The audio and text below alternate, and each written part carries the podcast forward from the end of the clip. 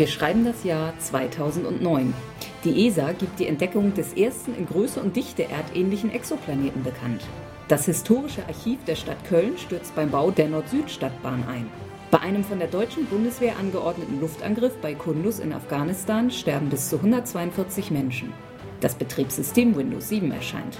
Die deutsche Damen-Curling-Nationalmannschaft gewinnt in Aberdeen die Europameisterschaft. Spiel des Jahres wird Dominion. Hallo und herzlich willkommen zu einer neuen Episode unserer Reihe um die Spiele des Jahres. Mein Name ist Sandra. Ich bin Jens. Das war so die absurdeste oder, oder die nominell uninteressanteste Sportnachricht, die ich finden konnte. Aber die, die Curling Damen. Mhm. Mhm. Ja. Ich guck's mir gerne mal an. Jo. Ich verstehe immer noch nicht alles, aber. Die Guard ist wichtig, die Guard. Mm, ja, Dominion. Ein Spiel für zwei bis vier Spieler. Ich glaube, mit späteren Erweiterungen ging das auch auf sechs. Ab acht Jahren circa 30 Minuten Länge. Also ist auch ein Spiel mit sechs, sieben, acht Erweiterungen und Neuauflagen. Also hier haben wir auch tatsächlich mal die Version, wo noch nicht draufsteht, dass es Spiel des Jahres ist. Das ist jetzt tatsächlich unseres, unsere ganz persönliche eigene Spielesammlung. Der Autor des Spiels ist Donald X. Vaccarino, Amerikaner. Von dem werden wir nochmal hören. Mhm. Er ist seit 1994 selbstständiger Spieleautor und hat vorher unter anderem Magic-Karten entwickelt. Hm. Da könnte ich mir durchaus vorstellen, dass da ein Zusammenhang besteht. Mhm. Und der Verlag des Spiels ist, naja, so quasi jetzt auch gerade noch Hans im Glück. Also es ist der sechste Sieg für Hans im Glück, jetzt dann auch mal der letzte. Ja, und das Spiel ist sozusagen jetzt gerade vom deutschen Markt verschwunden oder in, in deutscher Fassung. Also das, ne? Ja, verschwunden weiß ich jetzt nicht, ob das zu viel gesagt ist. Also der, eigentlich ist ja der Verlag Rio Grande Games mhm. in den USA und die haben die Zusammenarbeit mit Hans im Glück aufgekündigt. Und es gibt ja wohl noch eine Erweiterung namens die Gilde.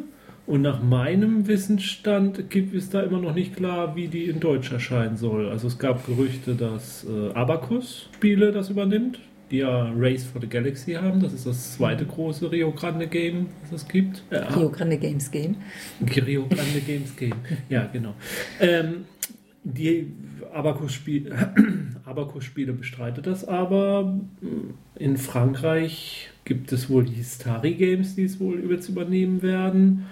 Und in, also ich habe mal gerüchteweise gehört, dass Rio, Grande, Rio Grande Games quasi selber auf den deutschen Markt einsteigen will. Aber da, also da bin ich nicht auf dem aktuellsten Stand. Ich weiß jetzt nicht, ob das, ob sich da inzwischen was Neues getan hat das will ich jetzt gar nicht ausschließen, dass ich hier jetzt was erzähle, was schon von aktuellen Entwicklungen überholt ist. Ansonsten habe ich jetzt gerade spontan gedacht, ähm, ich habe es leider tatsächlich nicht recherchiert, ob Hans im Glück jetzt eigentlich die häufigsten Preise aus Verlagssicht hat in dieser Reihe. Also bei Ravensburger, das ist ein bisschen schwierig, weil die halt viel von diesem FX Schmied übernommen haben. Also dann wäre es wahrscheinlich Ravensburger, wobei der Großteil von diesen Siegen halt in der Frühzeit des Preises liegt. Ja, also der, die erfolgreichste Verlag in den ja in diesem Jahrtausend jetzt. Ja, das auf jeden Fall. Ich glaube an so, so der dritt, dritte mit am erfolgreichsten Verlag, der mit am erfolgreichsten ist, wird dann wohl Kosmos sein.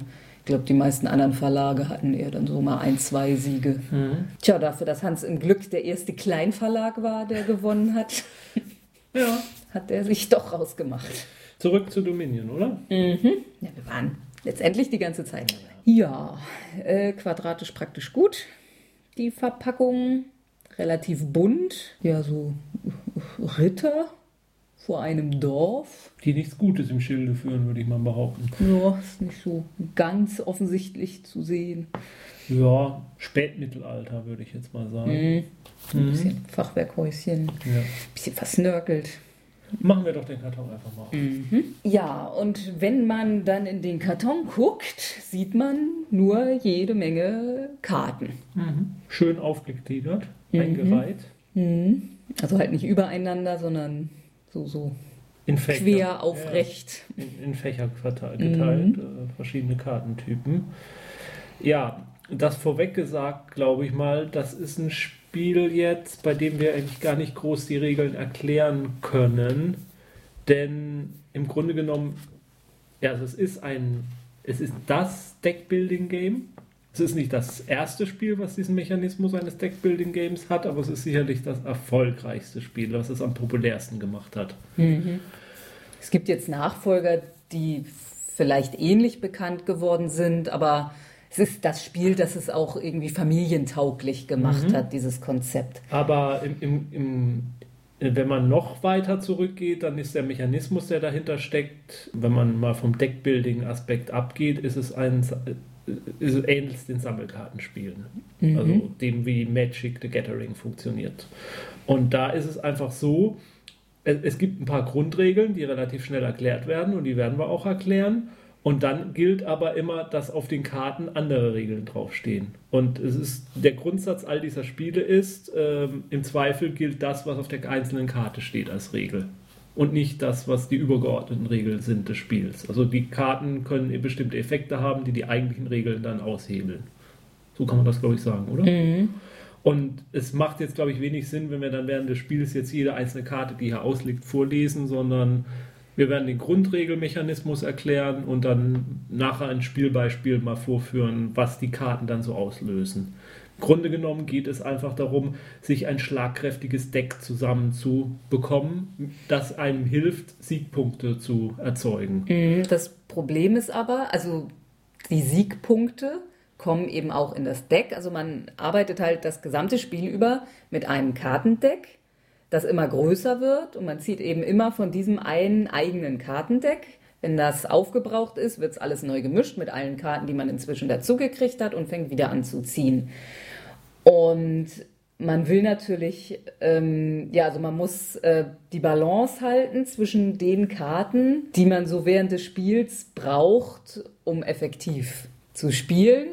Aber man will eben eigentlich diese Siegpunktkarten haben die dann aber während des Spiels im Deck einen eigentlich nur behindern, weil die keine weitere Funktion im Spiel haben. Mhm. Also man hat halt immer eine bestimmte Anzahl von Karten auf der Hand, mit denen man dann seinen Zug bestreitet. Und es gilt halt einfach, möglichst flexibel zu bleiben und schnell durch sein Deck durchzukommen und durch raffinierte Kombinationen es zu schaffen, immer genug gute Karten auf der Hand zu haben, sodass man auch gute Aktionen spielen kann und sich nicht die Hand zu verstopfen mit Karten, die vielleicht beim Endspiel wichtig sind, aber während des eigentlichen Spieles eigentlich nur behindern. Gut. Ja, also man könnte sagen, es gibt drei Kartentypen. Genau. Das Gros sind die, ähm, die Grauen haben einen bestimmten Namen eigentlich. Also die Königreichkarten, das sind Aktionskarten, die einem eben wegen, während des Spiels mehr Aktionen machen lassen oder ähnliches. Es gibt die Geldkarten, die auch sehr wichtig sind, um nämlich diese Aktionskarten überhaupt kaufen zu können. Also jede, am Anfang hat man halt keine oder ganz wenige Aktionskarten, muss sich erstmal neue, mächtigere zukaufen, für die man Geld braucht, um sie zu kaufen. Und dann gibt es eben diese Punktekarten, die Siegpunkte bringen, die man auch mit Geld kauft. Man kann auch Geld mit Geld kaufen, sozusagen, weil es eben sinnvoller ist, große Geldkarten zu haben, weil wenn man ganz viele kleine Geldkarten hat, kriegt man logischerweise, wenn man dann fünf Karten auf der Hand hat und fünf kleine Geldkarten hat, kommt man nicht auf mehr als fünf Geld. Mhm. Wenn man aber die großen Dreier-Geldkarten hat, kann man halt schon mit drei Geldkarten auf der Hand auf neun kommen. Mhm. Also man versucht, aber ganz am Anfang kann man sich eben diese großen Geldkarten auch noch gar nicht leisten. Das ist eben so ein etwas schleichender Prozess. Also man spielt jede Partie mit zehn von solchen Königreich-Kartenstapeln. Es gibt im Spiel aber deutlich mehr und in allen Erweiterungen kommen natürlich nochmal etliche dazu. Also wir haben hier jetzt, ich glaube, 25 verschiedene und davon spielen wir eben immer mit 10. Es gibt sozusagen eine, also es gibt empfohlene Zehnersätze und da gibt es auch einen Zehnersatz fürs erste Spiel. Nehmen wir den dann? Den nehmen wir mal. Ja. Also äh, Sätze, äh, es sind einfach zehn verschiedene Kartentypen, zehn verschiedene Arten von Aktionskarten, die man sich im Laufe des Spieles in sein Deck holen kann. Und äh, je nachdem, welche Aktionskarten man halt wählt für sein Spiel, verändert das die Art, wie das Spiel abläuft. Es gibt Kombinationen von Aktionskarten, die bewirken, dass man mehr ähm, den Gegner angreifen kann, zum Beispiel, dass man sein Spiel behindern kann. Es gibt eben aber auch Kombinationen von Karten, wo gar keine Interaktion zwischen den Spielern stattfindet, wo jeder nur für sich sozusagen sein Königreich am Aufbauen ist. Und ich glaube, wenn ich mich recht entsinne, dass genau diese ähm, diese Grundausrichtung an Karten, also die vorgeschlagene Startset, das ist ein Set, bei dem man sich nicht so gegenseitig. Wenig, aber ein bisschen schon. Ja, also dieses, ähm, wie das Spiel funktioniert mit dem, ich kaufe mir Karten zusammen und das bildet dann immer wieder neu mein Deck, ist beim ersten Mal gewöhnungsbedürftig. Ich würde auch sagen, es ist wirklich für jeden, äh, der damit das erste Mal in Berührung kommt, gewöhnungsbedürftig. Also selbst wir, die ja nun viel spielen und die zum Beispiel auch viel Sammelkartenspiele gespielt haben, haben ein paar Runden gebraucht, bis man es so richtig durchblickt hat. Nach diesen paar Runden ist es dann aber also total einfach. Mhm. Da ja, mittlerweile ist, es, mittlerweile ist es so, dass es ein Standardmechanismus ist. Ja, ja, inzwischen, aber wer das erste Mal mit dem Deckbuilding in Berührung kommt, glaube ich, das muss man dann immer noch also ich, kurz. Genau, also ich, ich, ich, muss auch fast sagen, mir, mir hängt der Mechanismus sogar ein bisschen mittlerweile zum, zum Hals raus, weil mittlerweile fast jede, gefühlt jedes Spiel mit irgendeinem Deckbuilding-Komponente kommt. Ist natürlich auch sehr gut für unser Aufnahmegerät geeignet. Ja gut, es gibt kein Brett, das ist ja. klar. Okay, also im Zweierspiel gibt es nur acht Anwesen-Siegpunktenkarten, acht Herzogtum-Siegpunktenkarten und acht Provinz-Siegpunktenkarten. Das bedeutet, ähm, Anwesen bringt einen Siegpunkt, Herzogtum bringt drei Siegpunkte und Provinz bringt sechs Siegpunkte. Jede Karte ist aber, also je mehr Siegpunkte, umso teurer ist sie zu erwerben natürlich. Dass da Karten rausgeräumt werden jetzt, dass das reduziert wird, ist dafür wichtig. Ähm, das Spiel endet nämlich, wenn der Provinzstapel leer ist oder drei beliebige Stapel von irgendwas leer sind. Am Anfang hat jeder Spieler schon mal drei Anwesenkarten, also schon mal drei Siegpunkte, die ihn aber im Prinzip jetzt am Anfang behindern. Also wenn man die auf die Hand kriegt, ist es jetzt sozusagen die Niete erstmal. Und dann kriegt jeder sieben Kupfer, also die niedrigste Geldeinheit. Diese zehn Karten mischt man. Das tut man ja in dieser Art Spiel sehr, sehr häufig. Ja, also mischen. Wer eine Mischallergie hat, äh, für den sind Deckbuilding Games gar nichts, weil das eben mit die Hauptaktivität des Spieles ist. Ich glaube, hier steht nicht, wer anfängt, anhand welcher Kriterien man das bestimmen kann. Was machen wir denn da? Ja, Anschließend wird noch ein Startspieler zufällig bestimmt. Ich überlasse dir gerne den Start. Mhm. Dann, wenn man gemischt hat, zieht man fünf Karten. Diese fünf Karten hat man dann auf seiner Hand. Und wenn man dann mit seinem Zug dran ist, kann man diese fünf Karten einsetzen, so wie Sandra das jetzt tun wird. Ich fange mal an. Äh, ah, Moment, wir haben jetzt noch nicht gesagt, was man machen kann, wenn man dran ist. Wenn man dran ist, kann man grundsätzlich einmal eine Karte kaufen mhm. und eine Karte spielen. Eine Aktion spielen. Ja, man kann als allererstes eine Aktionskarte spielen. Mhm dass ähm, also irgendeine Karte, auf der eben irgendeine Aktion draufsteht. Ja, ja, das, das kommt ja noch. Also ja. man spielt eine Aktion und man mhm. kann einmal kaufen. Das ist mhm. und das ist alles. Das ist das Grundspiel. Mehr kann man nicht machen in seinem Zug. Allerdings bestimmte Aktionen ermöglichen einen dann noch mehr zu tun. Entweder sie erlauben einem noch eine Aktion durchzuführen oder sie erlauben einem mehr zu kaufen oder sie geben einem zusätzlich Gold zu dem Gold, was man an Goldkarten hat oder, oder, oder. Der, ja. der Möglichkeiten sind da viele. Und Sandra fängt jetzt an.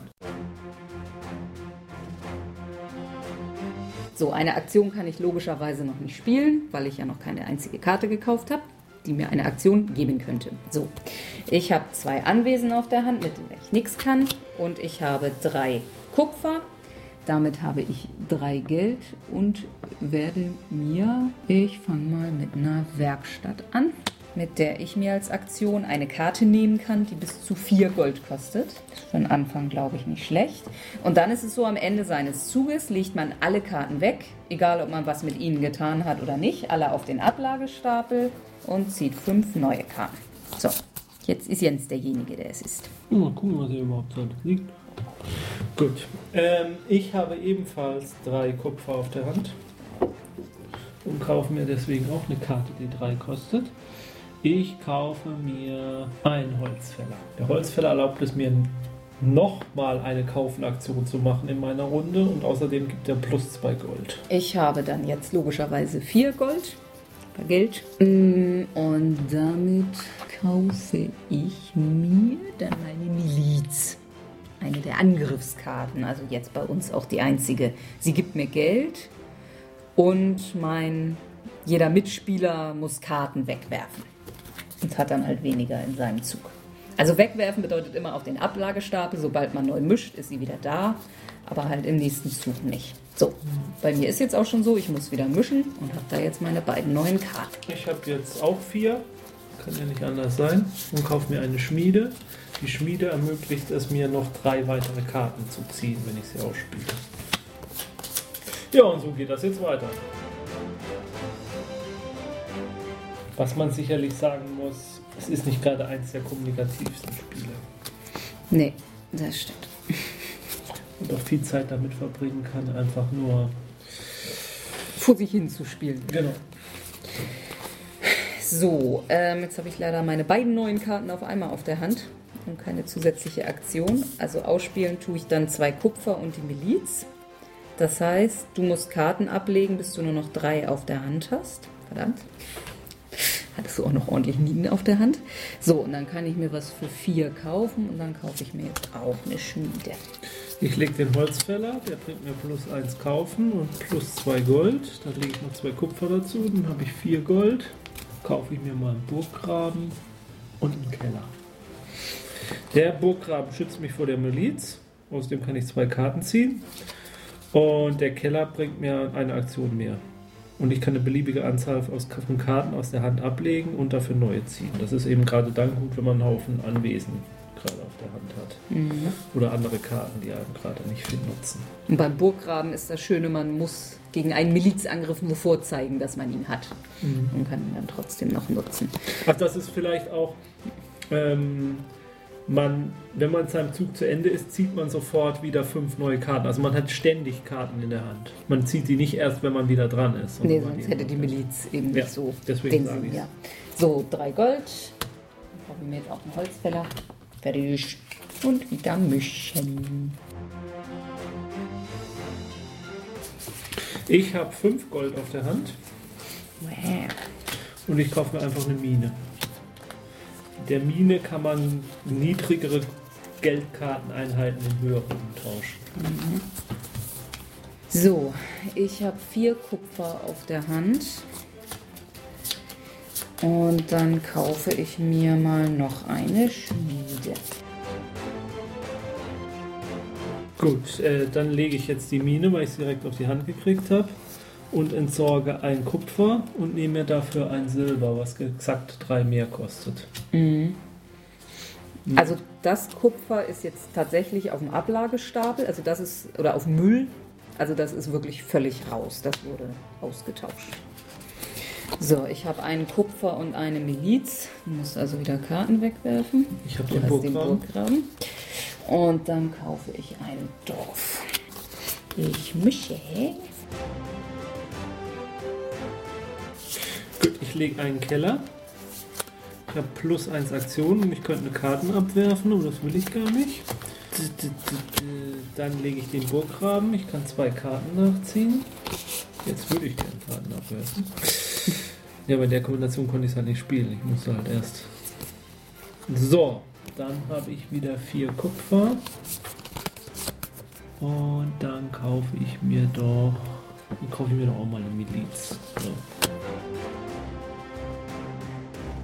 Also ich kann jetzt mal meine erste kleine Kettenreaktion machen. Ja. Ich spiele ein Dorf, kann ja. damit eine Karte ziehen, habe zwei weitere Aktionen. Ich spiele den Holzfäller, habe einen zusätzlichen Kauf, also ich hätte jetzt noch eine Aktion und kann zweimal kaufen und habe auch noch zwei Geld mehr. Eine Aktionskarte habe ich nicht mehr, aber ich habe jetzt fünf Geld und könnte dafür insgesamt zweimal kaufen. Ich kaufe aber lieber nur einmal für fünf Geld. So, ich lege wieder das Dorf, ziehe eine Karte, habe zwei Aktionen. Erste Aktion ist eine Miliz zu legen. Okay, du hast einen Burggraben, aber es bringt mir zwei Gold. In der zweiten Aktion lege ich die Werkstatt. Weil auf der Werkstatt steht ja, nimm dir eine Karte, die bis zu vier kostet. Das ist also kein Kauf. So, und dann kann ich jetzt noch für vier was kaufen. Ja. Ich habe jetzt 9 Gold auf der Hand. Hey, du Witzka. Da kaufe ich mir noch eine Provinz. Mhm. Die kostet nämlich 8. Und ich habe 11 Gold. Boah. Aber ich kann nur eine Sache kaufen. Dann kaufen wir dann noch eine Provinz. Ich verliere schon wieder. Ja, jetzt wird das Spiel langsam ein bisschen, weil es jetzt halt öfter vorkommt, dass man diese Serien legen kann. Man muss sich halt, wie gesagt, erstmal einen Schlag treffen. Also ich lege eine Miliz, habe sechs Gold und kaufe mir jetzt mal eine Herzogtour. Und du musst merken, dass ich eine Miliz kriege. Ja, ich ziehe jetzt drei Karten und guck mal, ob da ein Burggraben bei ist. Ja, ich merke jetzt, dass ich schon viele Herzöge, also Land, äh, Siegpunktkarten Mhm. gekauft habe, ich habe jetzt immer öfter die Hand voll mit dem Sheet. Ja, ich habe jetzt zehn Gold auf der Hand, kann aber leider nur einen Kauf machen. Ja, natürlich kaufe ich eine Provinz, aber es ist ärgerlich bei so einer Ich hätte Summe. vorhin mir Echt? nur eine Provinz kaufen. Also, Bei mir ist das viel tragischer Ja, ja, genau. Dann lege ich einen Umbau und sorge eine Karte aus deiner Hand. Nimm dir eine Karte, die bis zu zwei mehr kostet. Dann werfe ich ein Gold weg, was sechs kostet, und nehme mir eine Provinz. Mhm. Also es sind jetzt noch zwei Provinzen zum Kaufen da. Die Mhm. aufmerksamen Zuhörer haben sicherlich mitgezählt. Langsam hat man jetzt aber doch die Hand oft voll von. Ja. Das ist das Endgame. Mhm. Oh, vier grüne Karten auf der Hand. Guck dir das mal an. Fünf. So. Ausprovinzt. Ich würde mal prophezeien, ich habe gewonnen. Ich würde das auch befürchten. Was ein historischer Sieg sein wird. Nicht ganz so historisch, wie vielleicht zahlreiche denken, aber dazu gleich mehr. Ähm, ja, jetzt werden einfach die Siegpunktkarten, die man im Deck hat, abgezählt. Ich glaube, bei Gleichstand zählt dann, wer mehr Geld hat, wenn ich mich richtig entsinne. Jo, das hat du locker gewonnen, glaube ich. Drei, 45 Siegpunkte habe ich. 33. Wenn ich die letzte Provinz gekauft hätte, hätten wir Gleichstand gehabt. Aha.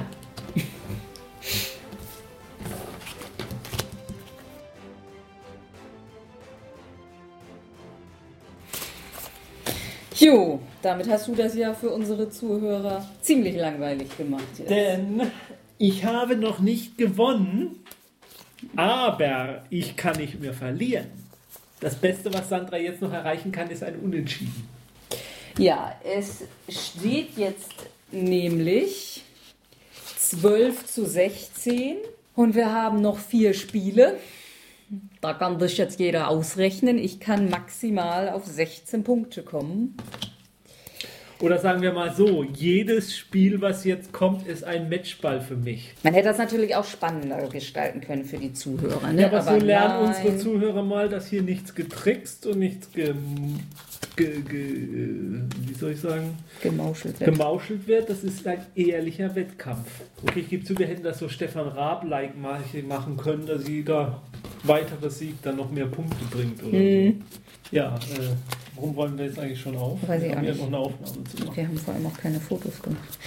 Habe ich schon erwähnt, dass ich nicht mehr verlieren kann? Mhm. Ich bin so beruhigt. Ich habe echt gedacht, ich vergeig's noch. Ja, ja. Jo, Jo.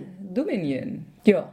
Also ich meine, auch wenn du meintest jetzt schon, dass du Cardbuilding Games jetzt eigentlich auch erstmal genug hattest, aber ja, also es war, Es war schon eine Offenbarung damals, als Ja, es rausgekommen ja. ist. Es war einfach, das war mal wirklich noch was Neues. ja. So.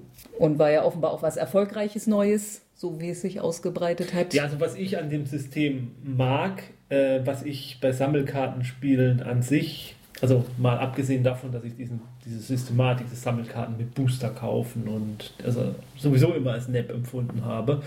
Was ich aber auch nie so richtig Spaß dran hatte, war mir ein Deck zu bauen.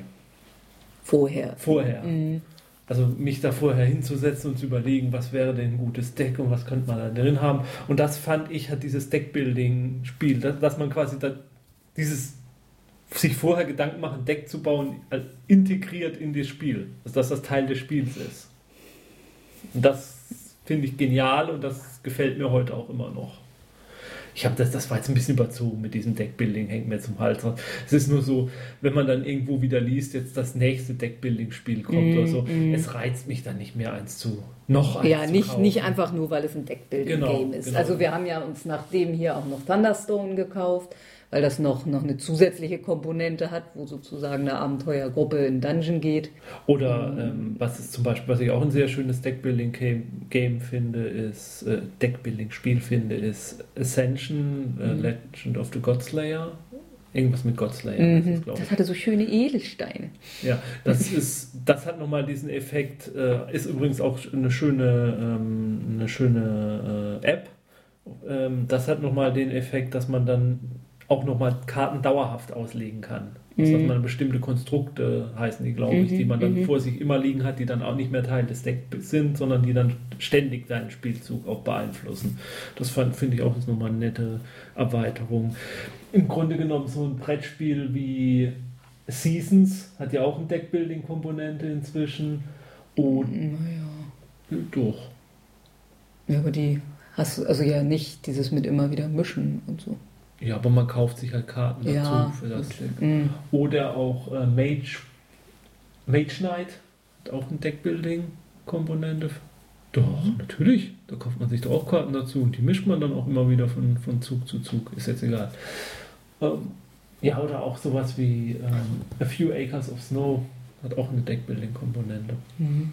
Also, also mittlerweile, dass das Brett in, in, in Brettspiele auch integriert ist, dieses System äh, ja, da gibt es eben unzählige noch. Äh, was man sagen muss, was Dominion jetzt angeht, das war jetzt eben nur noch das Grundspiel. Das, das Grundspiel von Dominion finde ich mittlerweile nicht mehr so spannend. Nee, es weil es halt doch dann naja, ein bisschen eintönig, aber eben auch, wie gesagt, so, obwohl das eben viele Deckbuilding-Games halt haben, dass man vor sich hin spielt, so ja, ein bisschen. Also, dass man die Gegner eigentlich gar nicht so richtig nee. wahrnimmt oder was der tut. Oder man kann ihm vielleicht mal mit einer kleinen Karte ein bisschen, ja. bisschen Ärger machen, aber ja. ja. Man kann da nicht groß Strategie, also jetzt in der Form mit dieser Milizkarte, man, weil man hat sie auf der Hand oder man hat sie nicht auf der Hand fertig. Also, es ist schon, man ist schon mehr mit seinem eigenen Spiel beschäftigt, als dass man auch noch auf den Gegner guckt.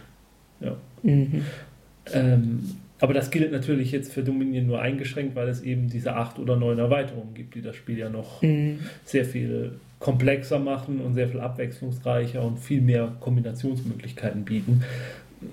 Auf der anderen Seite ist das natürlich auch eine happige Investition, ja, wenn man eine ja, ja. Erweiterung haben möchte.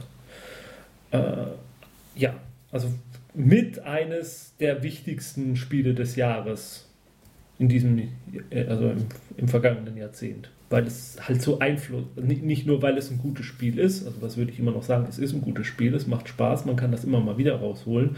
Es ist auch ein Spiel, womit man sehr gut eben Leuten dieses Deckbuilding äh, System, die das noch nicht kennen, beibringen kann mhm. oder auch mal ranbringen kann. Und ich finde es immer wieder verblüfft, wie die Leute dann darauf reagieren, auch weil das sowas ist, das viele nicht kennen. Aber ja, ich würde es so jetzt nicht mehr rausholen in der Grundvariante aus dem Spielschrank. Also ich, ich habe nicht mehr dieses, oh, lass heute Abend mal Dominion spielen. Nee, nee.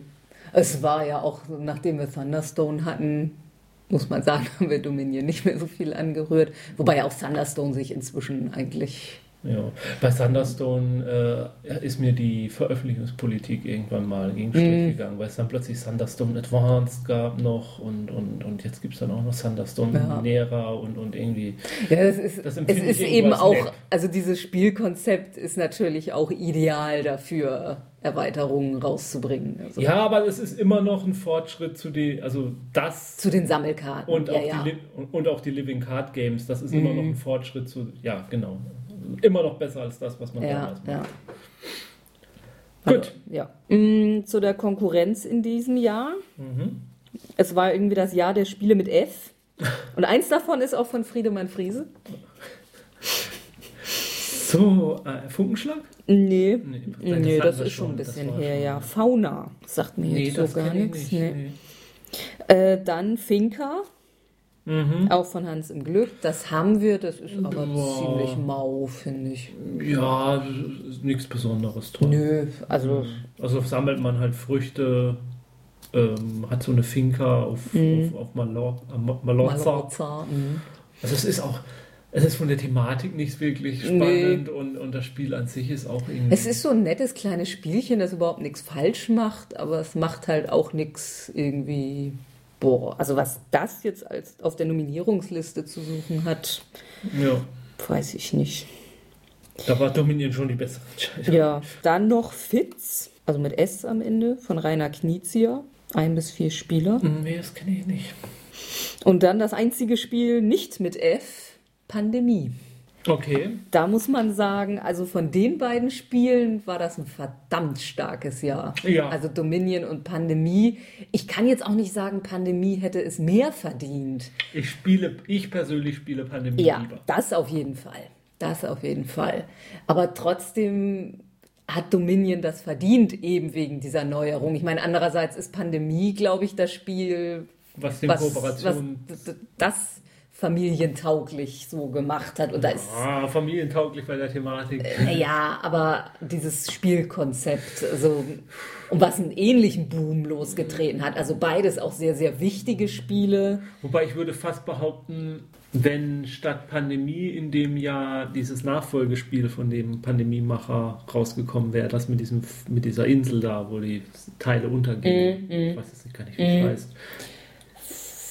Verlorene Eine Insel oder so. Mhm. Ich glaube, das hätte Dominion in dem Jahr wahrscheinlich sogar geschlagen. Ja, weil es eine familienfreundlichere Thematik hat. Ja, ja. Mhm. Ich denke mal, Pandemie hatte, es musste nominiert werden, aber es hatte wegen der Thematik, glaube ich, Mhm. nie eine Chance zu gewinnen. Oh, was ist wirklich, das stimmt, das ist eins der stärksten Spielejahre, was wir bisher hatten. Und es kommt auch noch bei den Sonderpreisen was. Ja, Also erstmal kommt nix, was ich jetzt kenne. Sonderpreis Partyspiel. aha. Gift Trap von Heidelberger. Ach, Da habe ich mal was drüber gelesen, aber das habe ich, weiß ich jetzt nicht mehr. Und dann der Sonderpreis Neue Spielwelten. Space Alert. Auch noch in dem Oh ja, oh, das ist, ich würde fast bauen, das ist das beste Spieljahr bisher. Und wird es unter Umständen auch bleiben. Es kommen ja gar nicht mehr so viele Jahre. Also, ja, Space Alert, mal abgesehen davon, dass es unsere Ehe an den Rand der Katastrophe gebracht hat, ist es also auch ein großartiges Spiel, das eben auch wirklich nochmal was komplett neu gemacht hat. Also, wir haben, meine ich, da schon mehrmals drüber geredet, aber eben diese Echtzeitkomponente. Also, dass eine CD abläuft, die eben ja, einen Ja. Countdown runterzählt und das eben auch noch verbunden mit dieser niedlichen, lustigen Thematik, dass man an Bord eines Raumschiffs ist und da eben, naja, die Besatzung ist und ja, unter Zeitdruck versucht, irgendwie mit allen Problemen fertig zu werden. Und am Ende, wenn man dann sieht, was man in Wahrheit irgendwie gemacht hat anhand seiner Karten, die man eben unter Zeitdruck liegen musste, kommen da manchmal, was machst du denn da? Und warum bist du nicht dort? Und ja. Aber zwei, ja, Also waren drei unglaublich gute Spiele oder, oder wichtige, wegweisende Spiele in dem Jahr. Ja, und für, für uns ja auch unser bestes äh, äh, Messejahr dann auf der Spiel. Weil wir haben alle, tatsächlich alle drei Spiele auf der Spiel auch erwischt. Es ist ja nicht immer so, dass wir die besten Spiele so mitbekommen. Ja, ja. Stimmt, wir haben sie alle drei gespielt, alle drei gekauft. Gut, Vielleicht spielen wir irgendwann Space Alert ja auch nochmal wieder. vielleicht. Unsere Ehe ist doch jetzt inzwischen noch wieder gefestigter. Ja, ist klar. Some people just want to see the world burn. ja, nächstes Jahr müssen wir dann mal wieder jemanden mitspielen lassen. Och nö. Was ist denn nächstes Jahr? Äh, Dixit. Ach so. Habe ich schon gehört. Da habe ich ein bisschen Angst vor dem Spiel. Bis zum nächsten Mal. Spielt schön weiter. Zum Beispiel Dominion. Oder Space Alert. Oder Pandemie. Oder Dominion mit einer Erweiterung. So, dann sortieren wir schnell. Ja, lasst euch nicht stören. Fertig. Immer. Du darfst es auch einräumen, weil ich traue mich gar nicht an den Karton. Deine Ordnung muss ich ja gar nicht. Das könnte auch Ehe. Eigentlich ist es einfach nur alphabetisch sortiert. Das traue ich sogar dir zu.